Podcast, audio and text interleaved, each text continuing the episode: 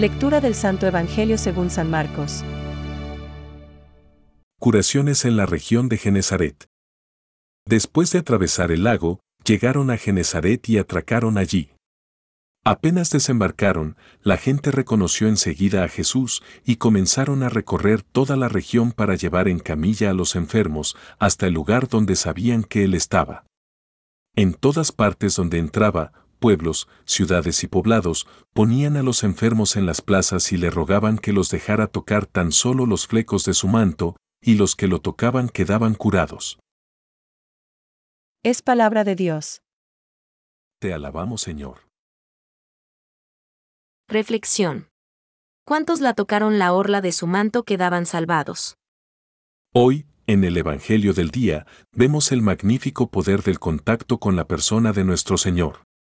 Colocaban a los enfermos en las plazas y le pedían que tocaran siquiera la orla de su manto.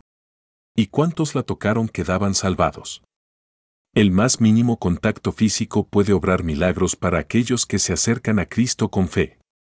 Su poder de curar desborda desde su corazón amoroso y se extiende incluso a sus vestidos. Ambos, su capacidad y su deseo pleno de curar, son abundantes y de fácil acceso. Este pasaje puede ayudarnos a meditar cómo estamos recibiendo a nuestro Señor en la Sagrada Comunión. ¿Comulgamos con la fe de que este contacto con Cristo puede obrar milagros en nuestras vidas? Más que un simple tocar, la orla de su manto, nosotros recibimos realmente el cuerpo de Cristo en nuestros cuerpos. Más que una simple curación de nuestras enfermedades físicas, la comunión sana nuestras almas y les garantiza la participación en la propia vida de Dios. San Ignacio de Antioquía, así, consideraba a la Eucaristía como la medicina de la inmortalidad y el antídoto para prevenirnos de la muerte, de modo que produce lo que eternamente nosotros debemos vivir en Jesucristo. El aprovechamiento de esta medicina de inmortalidad consiste en ser curados de todo aquello que nos separa de Dios y de los demás. Ser curados por Cristo en la Eucaristía, por tanto, implica superar nuestro ensimismamiento.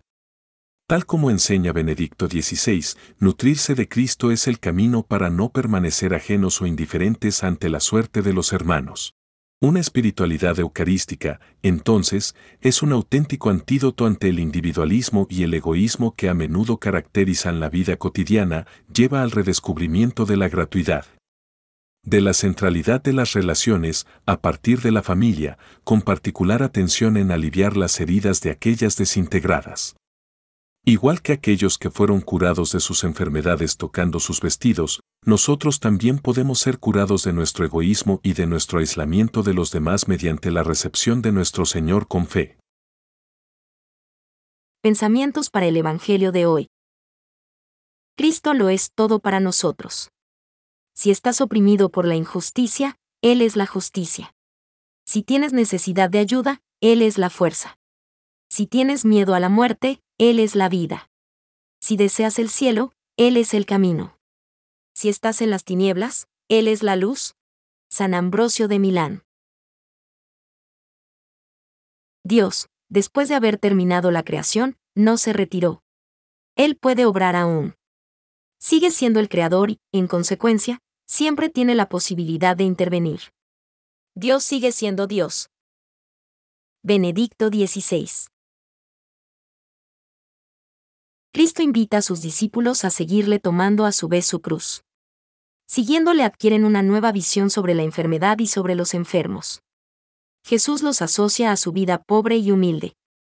Les hace participar de su ministerio de compasión y de curación. Catecismo de la Iglesia Católica, número 1.506.